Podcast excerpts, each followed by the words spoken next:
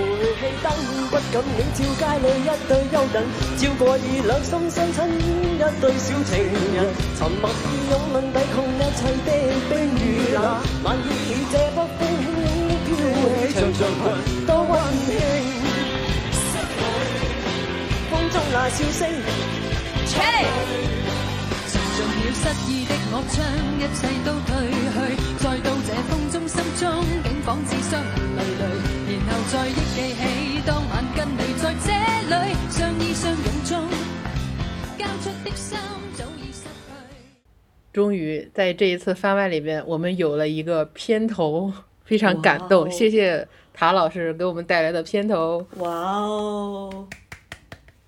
欢迎收听十一排十三座，一档由两名孤寡猛女这期不说戏的播客。我是导诊，好久没有说我是导枕。我，我我是阿直，也我也好久没有自我介绍了。你好，你好，神经病。这一期的番外，上一期的番外是没有大侄子的，这一期必须把他拉来，做一个轻松一上一点期的话题特别，对话上一期的话题特别严肃，对，有我在就显得这件事情不是那么正经了。没有，主要上一我本来上一期啊是想就上一个番外，我是想做出一种严肃认真讨论的氛围，结果后来我去听了几遍之后，发现我的语气太柔弱了，有气无力的。但是我主要是不想太凶，我也可以很凶，哦，是吗？挺好的。神经病啊！我们这一期聊番外呢，其实是因为，哦，咱们说这个的时候，就是已经放了，呃，对第第几期了吧？第五第五第五期，是吧？对第五期的时长稍微短了一些，咱们做一个我们今天我们今天聊这个番外呢，其实就是因为第五期的时长略短，嗯因为我们俩的习惯呢，其实能聊的话其实有很多的，但有的时候限限制于话题呢，可能聊完之后并不能全放出来。那我们呢也就 太短，我们俩又是长视频、长音频爱好者，所以今天就特别录一个比较长一点的番外，算是补齐了。对，但是从第四第四期和第五期，虽然他们会稍短，但是我觉得应该是我剪了也蛮多的嘛，节奏会比较紧凑。我还是比较喜欢那种比较密集型的东西，尤其是音频。而且这两期的话聊的东西也也没有之前那么尴尬了，也比较自然一点了，是的所，以能聊的也有很多。有的时候就是放的太开了，不方便了而已。不方便。虽然是番外，但是我们也定了一个主题，叫“春天不是看西天”，主要是针对这个春天的。这个春天呢，大家都 去不了剧院，就大部分的人都去不了剧院。那么呢，给大家安利一些除了戏曲以外的别的一些东西，如果有兴趣的话，也可以去找来消遣一下，这个样子。那就导老师先来。行，虽然说不是看戏天啊，但我第一部想介绍的还是一部剧，就是戏《自相矛盾》。呃，我三月二十三月十八号的时候，在闽南大戏院看了一场舞剧。虽然那一次的疫情还是比较紧张吧，但是呢，可能因为这个剧团它已经到了我们这边，临时不演的话也不太好，所以大家就冒着风险去看了这个戏，也临时把那个座位岔开了。本来就是一个比较好的位置，然后又被往前岔到了一个更好的位置。然后我买的又是一个优惠票，所以我就用一个非常优惠的价格，在一个最佳关系位看到了这场舞剧，我非常开心，而且就感觉好久没有进过剧院了。当时拿到那个票，就拿到那个票，走出售票厅的那个时候，我真的是笑到合不拢嘴，就自己一个人走在 走在路上，张嘴在那儿笑，我就觉得非常那种感觉啊，太美妙了。啊，我还没有说那个戏叫什么，是吧？你前面铺垫了那么多，你从来没有说过你要说什么，啊所以我很茫然，在这边听您那边分享心情。哎，就心情要铺垫到嘛，因为大家都，想必是大家很久都没有看到戏，就是让你们酸一下。这这是一部现代舞剧，它是北京现代舞团这个演出的叫《水问》，水水花的水。问题的问中间有一个间隔号，水问。嗯，这个戏它是一个现代舞作品嘛，但我之前也有看过一些现代舞作品，可能是因为它缺少了语言这种载体，我总是会觉得好像看着看着有时候就会走神。再加上现代舞它又像是现代艺术一样比较表意、表达观念，那。如果他的肢体或者是他的视觉冲击没有那么强的话，我总是会觉得好像有一些无聊。但是这这一场演出，我是觉得它是我近年印象最深刻、最炸裂的一次观剧体验。是一个什么状态呢？我从他正式的舞者出来走出来开始舞，就那一下，我直接就我就坐在那里，就我操我操我操我操，这么牛的吗？哇！然后我就一直。他们一边舞，我就一边坐在底下，就发出这种感叹。因为我我完全没有看过舞剧，包括视频呀，就是更不要说线下了。舞剧我的了解为负数，我唯一知道的就是我看过两张白蛇的那个青蛇的截图。这个戏为什么令我震惊呢？非常的返璞归真。返璞归真体现在哪里呢？就像是创作谈的时候，导演。说的，他觉得最好的衣服就是身体。他们之前试过很多服装，后来都觉得不太好，还是人的身体就是最好的。也就是说，他们虽然是有穿衣服，但是呃非常少，而且是接近皮肤的颜色，非常的。导演是哪位？嗯，导演叫做高燕金子，他是北京现代舞团的创作总监。对。然后呢，用我贫乏的形容词来形容一下这个戏，狂野。他把身体作为一种，我觉得像是一种艺术装置一样纠缠在一起。你可以把它理解成是人类一开始还不太明白他自己的身体是干什么使的，然后他驯服他自己的身体，然后呢遇到了一个人，那这个人和他进行了一些类似又类似于冲突。又类似于交流，又类似于那个什么的那种交互纠缠，就所有的肢体纠缠在一起，摔打在水里。尤其是他们这个舞台，因为它是水问嘛，是有一个类似于非常大的会旋转的淋浴喷头，但是它是比较呃稀疏的水，就是直接落在舞台上，舞台上是不停的在落水下雨的，底下都是水，演员就在上面类似于摔来摔去。在看这个戏之前，刚好看了一呃威尼斯双年展金狮奖的一个得主，他叫安妮伊姆霍夫的作品视频。他也是那种，他是当代当代艺术嘛，那就是类似于让当代人进行一种接近于冲突和纠缠，就肢体又是类似类似于缠斗，又是类似于那个词啊 那种的感觉。后来在看了这个之后，我就觉得，如果这个它作为一种呈现在。艺术展上的作品，直接可以给它十座金石奖，完全没有问题，是真的是太牛了，太牛了。当时我写了一个类似于简单的观后感吧，念一下，因为当时写的非常写的时候非常激动，对，写的时候非常激动，希望能够表现在我能够表现出那种激动吧。当时是。二零二二年三月十八号，看今晚北京现代舞团在厦门演出的《水问》，绝对是我近年印象最深刻的观剧体验。从戏本身说起，身体和舞台、音乐、音效、灯光一样，成为了艺术装置，铸成了一个完整的作品。最古老的形式，也是最具现代性的呈现，没有任何遮掩，最原始欲望的呈现嘛。嗯，这一点我觉得可以足以让。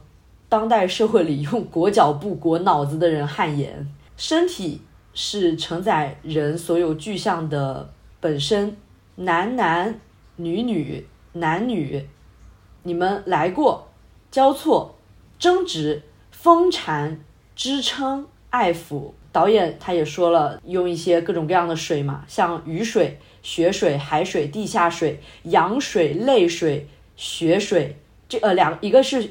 呃，下雪的雪，还有一个是呃血液的雪。演员摔倒在水里，我们从雾里走来，嗯，就是这个样子。可能体体现不出我的激动，但是我当时真的非常非常的激动。我觉得舞剧这种东西，还是看过之后才能有比较感同身受的一些感觉吧。对，单单纯的听描述的话，其实是不知道你在说什么。我想表达就是他非常非常非常牛，大概坐在那里念了大概不下上百声，太牛了，太牛了，太牛了。这个东西看的话，只能是去现场看吧，应该在网网上看网应该是没有资源，或者是看了也不会有它像在现场那种触动吧。对对对，嗯、但是可以在呃，比如说微博上搜这个戏的这个叫什么舞台照片，你可以现在就去搜一下，你就会知道我在说的是什么。国家大剧院现代舞剧《水问》用后现代的肢体语言去诠释一个古老的主题水。舞蹈本来就是发源于求雨的宗教仪式，早期的宗教都有生殖崇拜，性和水可以说是舞蹈的本源。用先锋的理念展示了两大原始的力量，张力十足。就是时间太短，才一个小时，我还穿了很隆重的裙子，这么快就结束了。这是一个观众的微博。听众朋友们，你们在微博上搜“北京现代舞团厦门”，就可以直接看到戏院发的剧照。他应该也会继续巡演吧？如果有巡演到，请一定要去看，不去看你就是错失了十座金狮奖水平的一个演出。好的，下一个吧。植老师要给我们介绍什么呢？我要介绍一个国产的动漫，叫《京剧猫》。它虽然你看，我们虽然不说戏，但句句不离戏。它的主角是猫猫，猫是四只小猫，对，是猫猫。它是以这个京剧为核心来创作的，它是有自己的这个世界观的。它已经出了四季了，外呃外加一个动画电影，已经有一百多集了。但每集的话，就第一集第一季的时候会长一点，是二十分钟，二十多分钟。后面的话一般就在十二分钟左右。嗯，去掉片头片尾的话，一集可能也就十分钟左右这个样子。就是一个泡面番，加上你把那个面泡好吃下去的一个一个时长。对它非常的好看，因为它有自己的世界观里边的东西。它是叫京剧猫，它里边的一些东西都是以京剧命名的，包括它四个主演。嗯，他们这个里边分就是文宗四首，呃，还有这个武宗八方。它每一个宗是呃，文宗四首是纳都路判，它算是文职，或者是你就像都宗或判宗，都宗他就是他是负责监视或者是管管控那些比较厉害的京剧猫们的，怕他们做出不好的事情，他们可以来给他们进行一个管控监视啊，我不懂怎么形容，就是一个摄像头。差不多。呃，是督促大家不要去做错事情，要有自己的行为规范这个样子的。判宗的话，就相当于法院，你做错了什么事情的话，判宗不管怎么样会找到你审判你。啊，五宗八方，他们这个就属于就像我们武林的什么少林呀、武当啊这种的，手眼身步和唱念做打共八宗。然然后我们的这个四个主角猫猫呢，它们分别是坐宗是一只白色的田园猫，它它就相当于京剧里边的小生的形象。哦，打宗武松这个名字一说就知道是什么，嗯它是它是一只暹罗猫猫，呃，在是相当于京剧里边的武生嘛。还有深宗小青，是一只英国短毛猫，它是京剧里的青衣，但我觉得它的形象更像一个花衫。还有唱宗大飞，是一只加菲猫猫，它是京剧里的花脸。胖胖的对，是这样的一个存在，胖胖的，脸上有呃黑色的花纹，白色的猫脸上有黑色的花纹。它的设置是加菲猫，但我觉得它更像一只奶牛猫。奶牛猫是一种什么猫？奶牛猫就是白色的猫，呃，猫猫身上有黑色的那种花纹呀，奶牛猫嘛，也是田园猫的一种。因为你发明出来了一种猫的种类。田园猫的种类是很多的呀，是有的你，你可以啊查一下，是有的。它是中国的田园猫的种类是非常非常多的，但我查了一下啊，官方的设定里面说它是加菲猫，但我真的觉得它是奶牛猫，它的脸上的纹路。它其实就有点像张飞的感觉，性格也是比较粗犷的这种形象。哦，嗯，它是现在出了四季嘛，第一季是在跟你传诠释他们的这个世界观，呃，他们这个要跟你讲的这个故事是什么样子的，把这个世界观先给架构了出来。嗯，第二季呢不是很好看，我只我是二倍速很快的把它看完的，因为不好看。它最好看的其实就是第三季，第三季的话，它已经有前面的那些铺垫，你也都知道了他们为什么在战斗，也知道了他们呃战斗的目的是什么，大家都是为了守护猫土在奋斗。第三季的话，它之前的话是很快的讲了几个宗派，这个这个框架太大了，我觉得我讲讲的有点那个什么了。没事儿，你就简单的说一下它呃是一个什么样的一个故事，就简要概括。简要的概括就是，在有有一个世界里面的人物都是里面的角色都是猫猫，他们生活在的地方呢被一只坏的坏猫猫用自己的混沌之力给控制了，把每个正常生活的呃猫民们猫民们 给变成了坏人，变成了没有自己意识的行尸走肉，哦，变成就变成这样。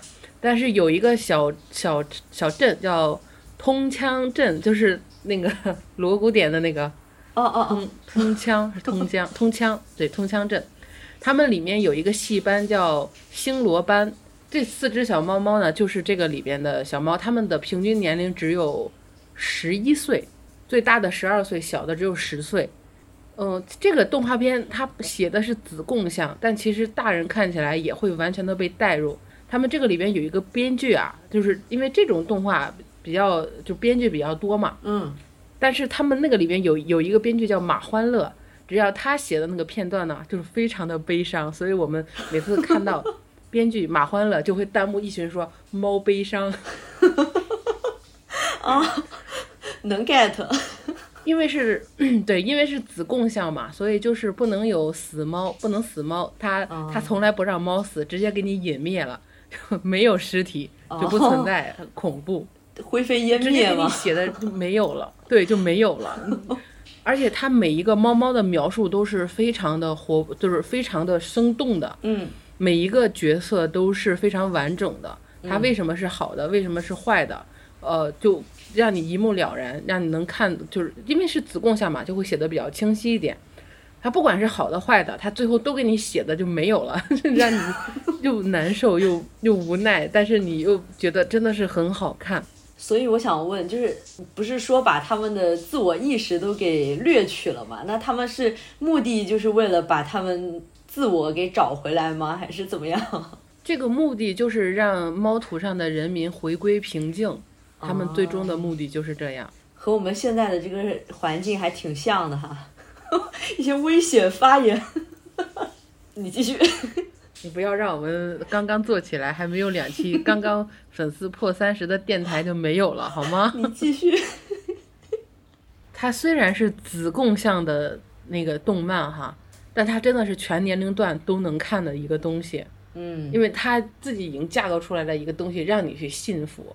嗯，那所以你虽然说第三季最好看，但是还是得从第一季开始看喽。对，因为你第一季才能了解它整体的一个，它要讲什么东西，嗯它所有的一切都是为什么变成了这个样子。它第一季的时候给就是讲的非常完整了。好的，第二季确实是不好看，我第二季二倍速我都嫌慢，第二季就火速的看过去，然后第三季沉迷第三季无法自拔。第四季其实两年前就已经出出来了，但我一直没有去看。前面的第一季跟第三季过于好看，有的时候我真的是一想到里边的一些剧情都会 都会 就很难受，所以我看有点不敢看看第四季。朋友看完之后跟我说啊，特别甜，跟第三季一样，天哪，大甜可不必。甜呐！哦，第四季第四季里面有龙门客栈，呃，所以我还一直你看讲到这个，一定是会讲到里边两个主演的一些东西的，所以我也有一点点不敢看，但我之后也是会去补的，也希望大家跟我一起去看这个国漫，支持一下优秀的国产动漫，嗯，叫《京剧猫》。好的，那到时候大家有追评大侄子，就可以去微博上找他，然后和他一起看哈。对，一起感受快乐的马欢乐编剧带给我们的惊喜。好的，既然这个悲伤的氛围酝酿到这儿了，那么我就开瓶酒吧。那我也点支烟吧。等一下，我来，我我我来试试能不能收到这个开瓶子的声音。收到了，我听到了。来干一个，疯了！我跟你说，主播疯了。没有没有，这这是正常的，主播正常的时候就是这么疯的，没事儿。好的，那继续为什么我会对播客这个东西就看起来非常古早，可以追溯到电台时期，这个介质已经往往回拉了一个时间段的这个东西感兴趣呢？呃，是因为之前在豆瓣上看到播客推荐，可能也是因为我原来对这种充满氛围感的节目也比较有兴趣吧，当时就恰巧看到了推荐，后来就是成为了我的偶像节目的这个推荐。我的偶像节目叫《世界莫名其妙物语》，我太喜欢它了。我是我也，我我我这个我不推荐啊，我只是说我在之前也一直看的一个电台，嗯我是从来不喜欢科幻的科幻节目啊，所有的作品我都是没有太大兴趣的。嗯嗯那他们这个电台就是讲科幻的，叫丢丢科幻电波。我天天就是他们每期我都听，但我他们推荐的东西我从来不看，好，我只是喜欢他们聊天的氛围，特别快乐。说得好，就像是我们刚才都提到了一个东西，叫做氛围嘛，氛围太重要了呀。所以我，所以我今天开了一瓶酒啊，都怪氛围。就是气氛烘托到这儿了，不开不行了。嗯，对，我喜欢《世界莫名其妙物语》，喜欢到什么程度呢？呃，我是大概寒假的时候开始使用小宇宙听播客，到现在吧，我听《世界莫名其妙物语》已经大概接近一百二十个小时的总时长了。是什么概念呢？我们节目出到目前好像只有三个多小时的时长吧。我们已经出了三个小时了呀，我们真厉害！太棒了，是不是？人家人家好像都出了八九十期了，我们这个三四期已经了不得了。我之前给你逼你去听了那一期《再见二丁目》，你还记得吗？我记得特别扯，特别好笑。对他们这个节目就是打开你关于这个世界一些你不为你知的一些，比如说民俗，比如说社会状况这样的东西。像是之前我推荐给大侄子比如的，说在在日本，在日本自称奴家，还有还有一些关于 gay 的小歌谣。偷着乐吧。嗨，这一期疯狂试探一些奇奇怪怪的审批，应该他们应该不会听那么仔细哈。嗯、是这样的，比如说他们有一期叫做《世界人民吃炸鸡》，他就给我们介绍了一个之前我从来闻所未闻，也没有办法用我自己稀薄的想象力想象到的，就是日本的冲绳人，他们吃鸡油炸的 天妇罗。修车的那个机油啊，你，然后还有呢，是我所不能理解的，不会中毒吗？会会伤害脑子，啊但是他们依旧吃的非常开心，并不影响他们吃。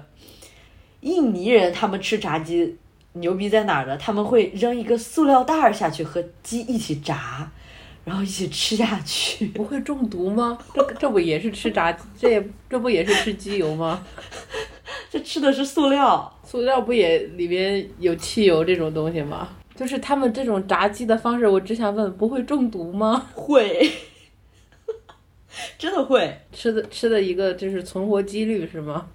对，吃着吃着就变傻了嘛。因为这个节目它涉及到的知识面非常非常广，虽然都是无用的，他们自称是无用的知识边角废料，但是听起来实在是太开心了。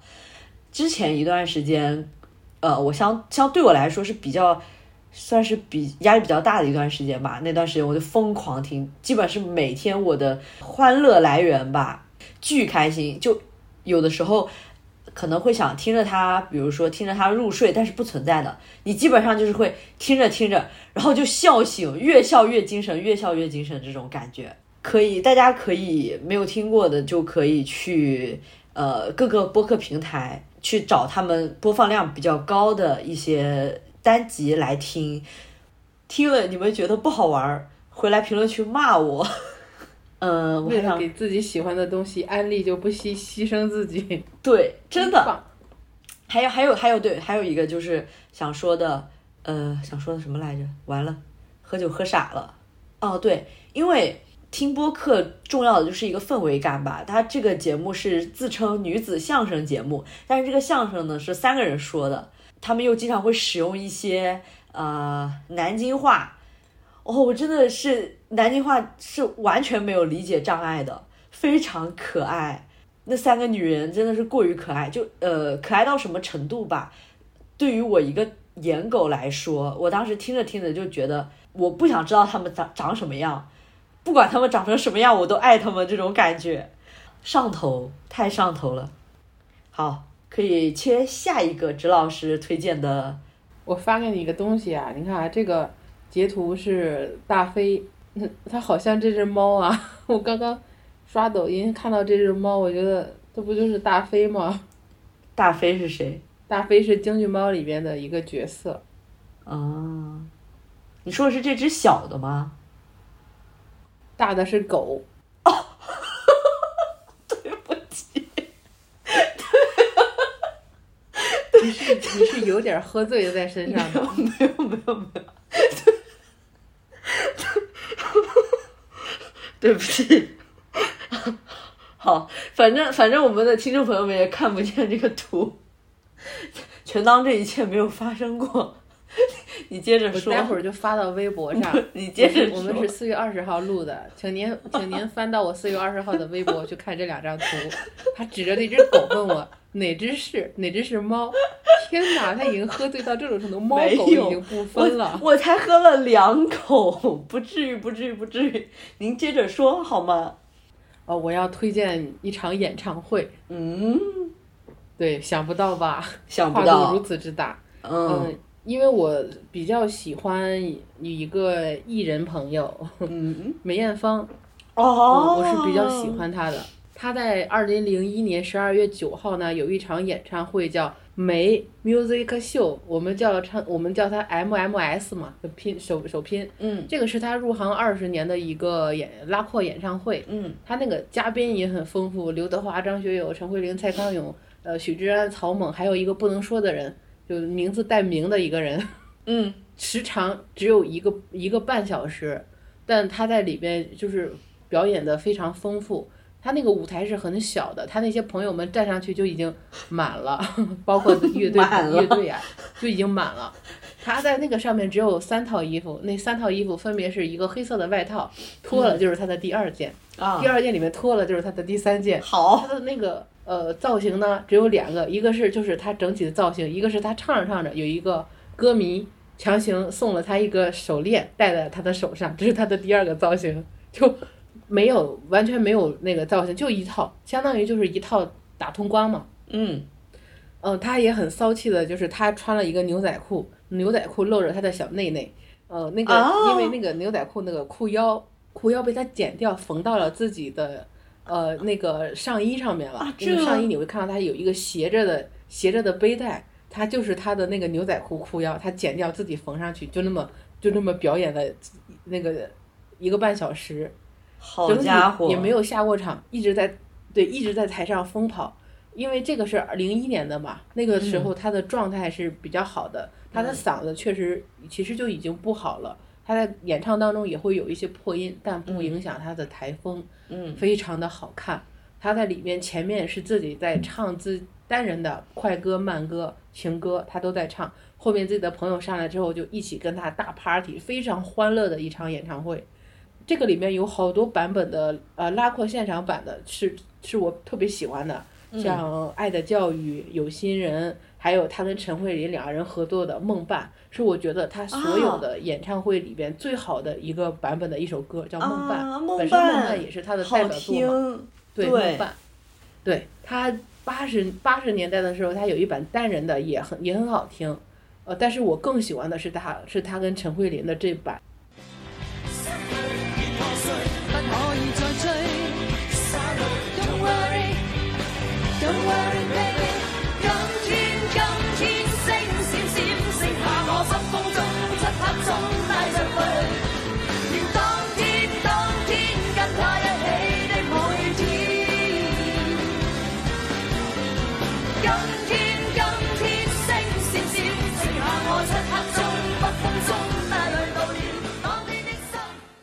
就是当时你看的时候，零一年嘛，他在台上，台上是他的好朋友，他爱的人，台下是所有爱他的人。啊，就非常的快乐。那个小小的舞台并没有影响他的起飞，他依旧他用粤语说话就真的很八婆，就声音叽叽喳喳的，特别的八婆。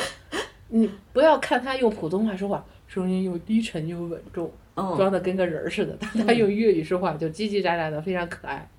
所以这场演唱会真的是我看来看去看了好多遍的一场演唱会。可惜的是呢，就是因为这个里面刘德华他唱了两首歌，但因为没有版权，所以在网上是看不到的。后面呢，又因为一个名字里带“名”的人，有他这段五分钟，他俩合唱了一首《烈焰红唇》，也是我觉得非常好的一个版本的《烈焰红唇》，非常好听。你想，这个人的演唱风格，他就是那种很骚气的嘛，再加上这首歌，俩人骚到一起去了。两人在台上那种呃搂搂抱抱、卿卿我我的那种舞台呈现，哦，对这首歌的诠释就非常的到位。他们唱完之后呢，那个人亲了他一口，呃，梅艳芳说，呃，你还真的朝烈焰红唇上亲了一下，呀，非常的快乐的一场。零一年，因为零三年就是他的告别舞台嘛，嗯呃，所以我最喜欢的还是他零一年的。虽然大家都特别喜欢他的九九演唱会，但是我真的我特别热爱零一年的这个，但是在网上没有完整的，它完整的是一个半小时嘛。如果大家想看的话，可以找我，啊，我随时在。要不我就把它发到我的微博上，您看的话就自取。但有一点啊，它全程没有字幕，包括他跟好朋友聊天的时候也都是没有字幕的。大家记得去找，我觉得应应该能对，应该能感受到他的快乐吧，在这里面。嗯呃，还有就是他有他有一首儿歌叫《IQ 博士》，好像是一个什么动画片的主题曲，是他刚刚出道的时候，因为他刚刚出道是以清纯玉女形象出道的，所以录这哦种很吼正常嘛。他他他是他是非常他是非常不喜欢提这首音乐的，因为太幼稚了嘛。张学友头铁啊，亲妹夫在台上就邀他一起唱《IQ 博士》，就把他尬到就满场转圈。后面他虽然很尴尬，但还是很配合的，就是接了几句。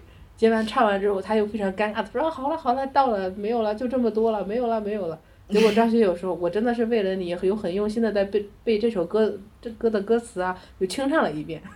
他的那个白眼啊，都飞到天上去了。感受一下，就是风风华绝代的梅艳芳，她带给大家的一些快乐能量。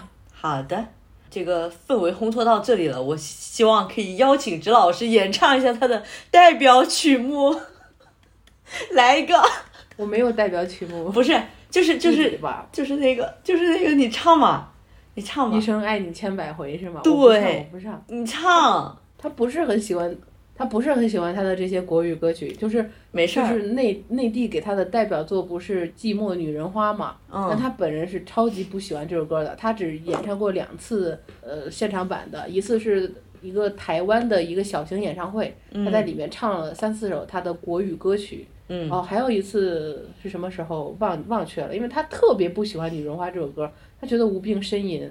这嗯不是他，所以他不喜欢。但是内地呢，又给他安了这种女人花形象，导致大家对他的误解就变成了一朵孤独的女人花。再加上再加上他呃去世之前的演唱会，他又自己穿着婚纱嘛，嗯啊，好像是恨嫁一样。但他其实本人并不恨嫁，他自己也是有点恐婚在身上的。那没事儿啊，你你不影响你唱啊，我觉得我很喜欢你的演唱的版本，来一个嘛，啊，不了不了不了，我是不会唱的。那我们接下来就邀请导老师给我们介绍他的唐山郊区生活。他今天，呃，他前两天就跟我推荐了，也非常殷心殷勤的把资源发给了我。我今天看了，因为是一二呃上下两季嘛，我只看了第一季，也没看多少，也有点不理解，所以就让导诊老师为我们讲解一下这部英国电视剧。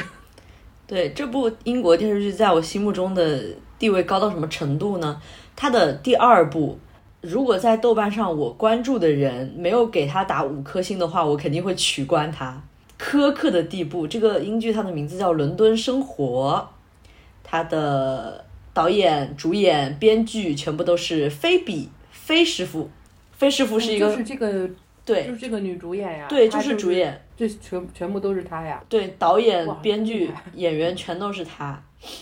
对了，我必须要补充一下，因为我在录的时候忘记说了，菲比她也是杀死伊芙》的编剧之一，而且是口碑非常好的前两部的编剧。在这个剧，呃，结局并不为大家所满意的现在这个时候啊，很多网友联名上书，希望菲比回来重写这个结局。即使我没有看过，但是我有所耳闻这个事情。近期近几年我喜欢的电视剧，我我看电视剧真的很少，但是我喜欢的电视剧往往都是嗯女性主角、女性议题的，比如说像呃《伦敦生活》，还有韩韩剧。我看韩剧其实真的非常非常少，韩剧那个叫呃《都市酒鬼女人们》，台剧是《俗女养成记》，记对《俗女养成记》，我觉得这三个你可以理解为。都有都含有家庭、爱情以及 LGBTQ 这样的议题，逃不开。像韩国韩剧里就都呃都市酒鬼女人们里面提到的也是比较沉重，其中还有一个女生是因为这个事情就自杀了。相对来说，台湾和这个英国的氛围就会好很多，但始终它都是一个类似于亚文化的一一个处境吧。每一部对于它的展现其实都是完全不一样的，肯定是要你自己去看了之后，你才能够理解，就是每一个地方关于这这这种议题，他们是怎么解读，是怎么呈现的。呃，说回《伦敦生活》，《伦敦生活》这个戏最不是这个戏，这个剧，它最主要的就是对于那种呃人性的弱点，那种最。隐秘、最恶臭的那种、那种角落吧，他毫不客气的就把你把它抠出来，然后扔在你的面前。即使主角你可以理解他是一个烂人，他是一个有道德瑕疵的人，但是依旧不影响 他。主要是对，主要主要是内地啊，内地现在都是完人，他不能有任何污点。你不能有任何思想上的不不契合主流观点的东西，要不然你就会被喷的体无完肤。所以，当我们看到国外的一些作品里面的这个主角，他甚至是个坏人的时候，有些人感觉就像被冲击到了一样。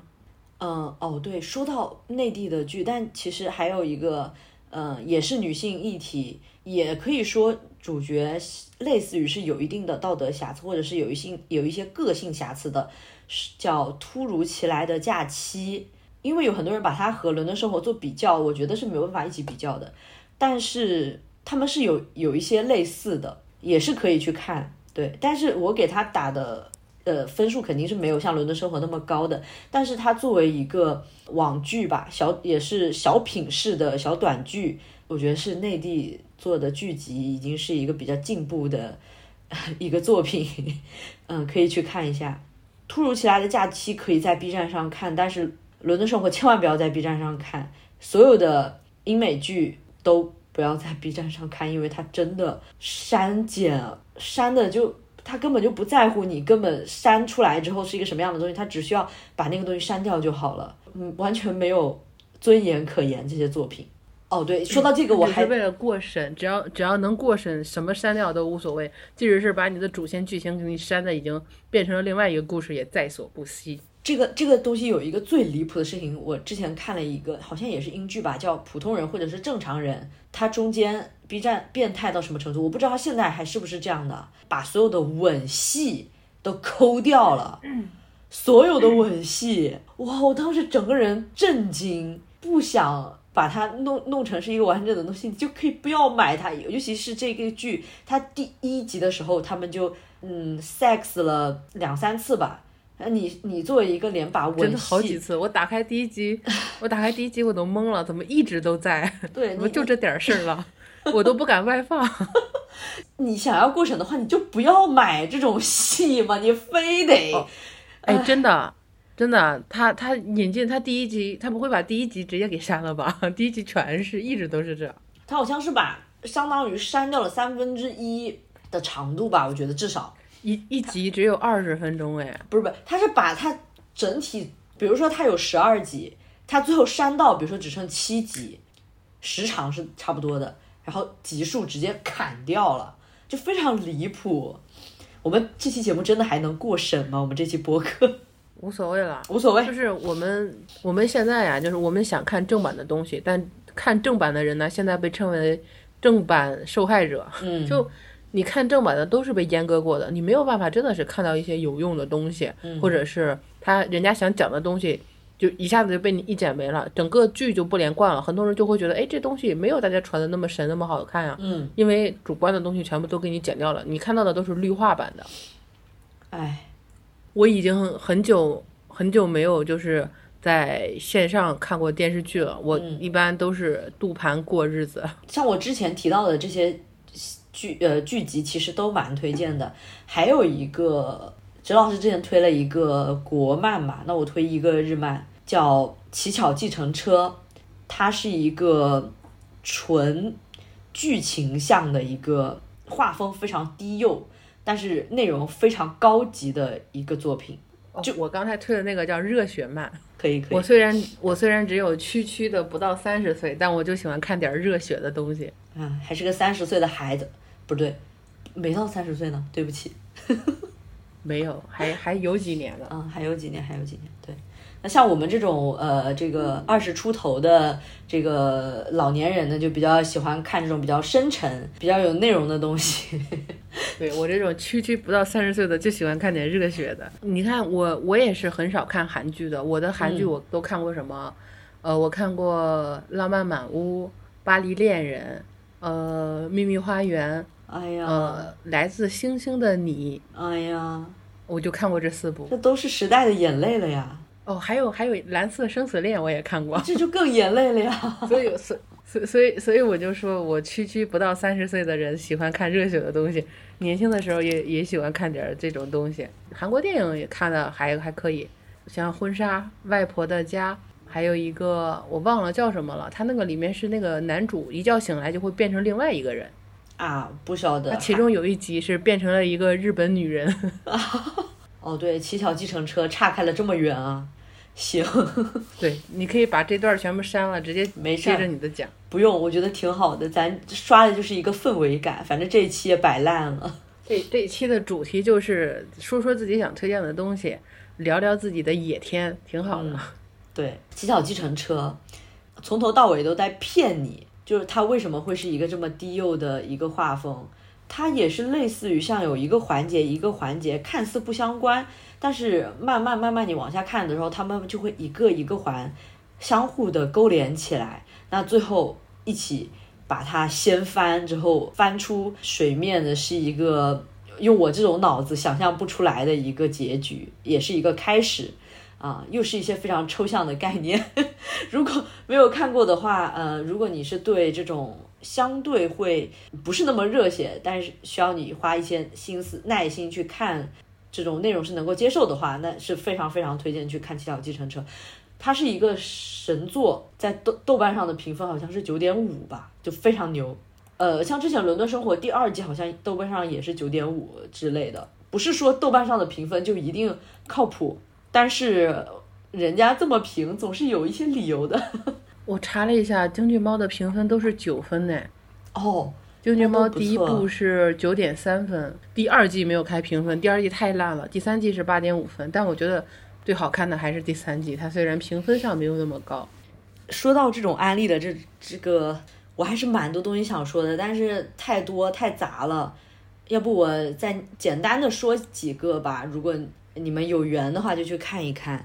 嗯，比如说，呃，我寒假的时候一直在看阿基考里斯马基的电影，它是一种北欧式的冷幽默。我大概看了十几部，就像是我朋友说我像是赶作业一样，呃，看看一天必须要看一两部，那段时间就非常开心。像之前我看侯麦也是这样的，就呃短时间内把它十几二十部全部看掉。如果你找到你喜欢的导演，这样子看下来其实是非常非常过瘾的。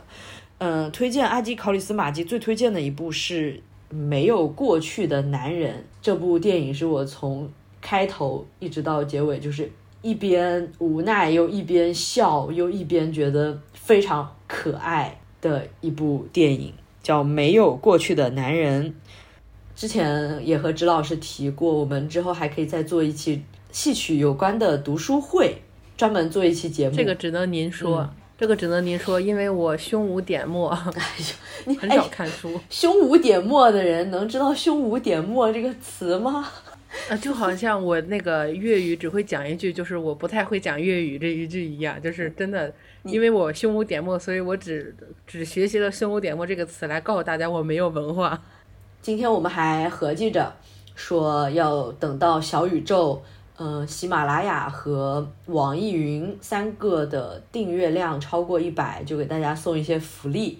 我是暂时是这么定的哈，到时候呢，在小宇宙的互动区和呃喜马拉雅的互动区各抽一个人，在微博转发也抽一个人，一共三个礼物吧。就是因为我们也比较的呃这个贫穷，呃比较的 拮据，就提呃提供一些相对嗯不是那么普遍、比较有我们个性的一些惊喜小礼物。这个什么时候什么时候推出这个活动就不一定，就先给你们说一下，就可以先关注起来。哦，也希望啊，也希望观众朋友们能给我听众朋友们有很多东西要看啊。好的，现也是希望有很多听众朋友呢给我，呃，不用给他，因为他有很多东西要看，而我我戏荒，能不能给我推荐一些戏曲让我看一下？我现在我现在看的东西都是我已经看过的，我真的是很想看一些新的东西，所以大家就是我一些我没有接触过的剧种，能给我推荐一些好看的戏的话，是最好不过的了。谢谢大家。呃，那你那你得不对，那你得先，因为你看的比较多嘛，那你得先说明一下有哪些是不在这个你需要推荐的范围里的，就简单说一下。呃，越剧、京剧、呃，豫剧不用推荐，其他的剧种您都可以给我推荐。河北梆子也不用。那其他的话，如果是如果是同样的，你就像不同的剧种，但它呃本子和京就是我说的京剧、豫剧、越剧，他们这个本子是一样的话，其实也不用推荐，他们的大差不差，其实看起来没有什么太多的区别，也没有办法更好的展示这个剧种的一些特点，我也可能是很少很小的能感觉到这个剧种之间有什么差别吧。所以希望一些新的本子、新的剧种可以让我丰富一下我的戏曲世界观。谢谢大家。哦，那新编戏要吗？请问你是甄嬛看的少呢，呃、我最近还是山海情深没看到你有怨念？我有怨念，都不知道六月份那个甄嬛能不能来演，我可期待了呢，我都买了好几张票等着呢。来吧，好吗？我这个甄嬛都已经好几次没看成了。该说不，说，嗯，该说不说，我也挺想看甄嬛的。哎呀，好烦啊！哎，我发现我我们这些人都是一一说甄嬛就嫌弃嫌弃，但是人家一放票，然后去看呀去看呀，快来快来啊，买啊，快冲啊！嘴上说着不要，身体都很诚实。是的，毕竟人家都送戏上门了嘛，是吧？阵容又摆在那儿，不看说得过去吗？现在来不来都不一定呢。对，主唉，主要是甄嬛的阵容真的是无话可说，嗯戏就那样，但人我看人也是可以的。嗯，我是真的非常热爱蝴蝶老师。要不这一期也聊了挺长时间了，就这样吧。最后放一个什么呢？咱们今天就不放戏曲了吧？最后的结局，因为我不是非常喜欢《世界莫名其妙物语》嘛。那《世界莫名其妙物语》其中一位主播他叫剑师，那剑师最近正在学习唢呐，那就来一段剑师的唢呐吧。一个可以可以一个非常安详平静的结局，好吧？好的，好的。那下期呢，我们将会迎来我们新的一个飞行嘉宾，叫黄看山。我们要一起聊《白蛇传》，大家期待一下。哎，也也期不期待吧？也可能没有录好，大家就就感谢大家的关注，谢谢。主要是这一期嘉宾的这个生存地位 被大侄子话赶话连停不下来，挤兑的都没有什么说话的说话的时间，所以回头我们还会再把我他也我也有请来。在反思，对我也有在反思自己的话实在是太多了，我以后也会控制一下我自己。好的，好的，那今天这一期节目，这一期非常呃放肆的番外就聊到这里了，呃，下周二再见喽，拜拜。再见，再见。